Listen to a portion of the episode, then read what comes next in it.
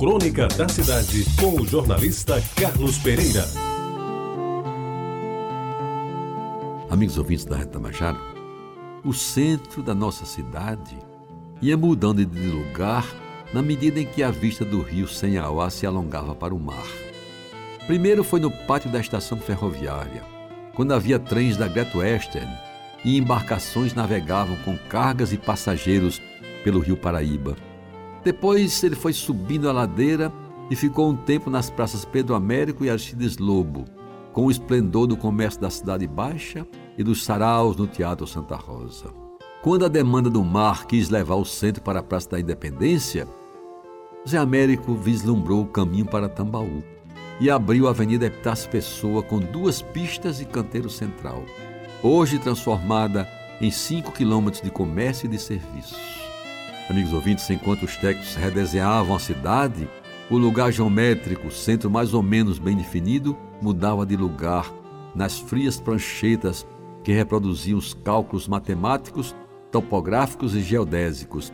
Mas na verdade o centro de João Pessoa foi, é e sempre será aquele pedaço que engloba a Lagoa e o velho Ponto de Serrés, este também conhecido e pouca gente sabe como Praça André Vidal de Negreiros. Quando eu o conheci, na década de 40 do século passado, o seu piso era de paralelepípedos, bem arrumados, bem assentados, tomando forma arredondada em direção ao centro do círculo, exatamente no pé da torre do relógio, que funcionava e marcava a hora sempre certa. E em volta daquela torre circulavam os poucos carros particulares importados, destacando-se o Studebaker do Dr. Atílio Rota, o Ford 41 do comerciante João Minervino e o Pontiac prateado do usineiro Renato Ribeiro. De todos os bairros, chegava-se ao ponto de Serrés. De Jaguaríbricos das Armas, o bonde deslizava pelos trilhos da Palmeira e das Trincheiras.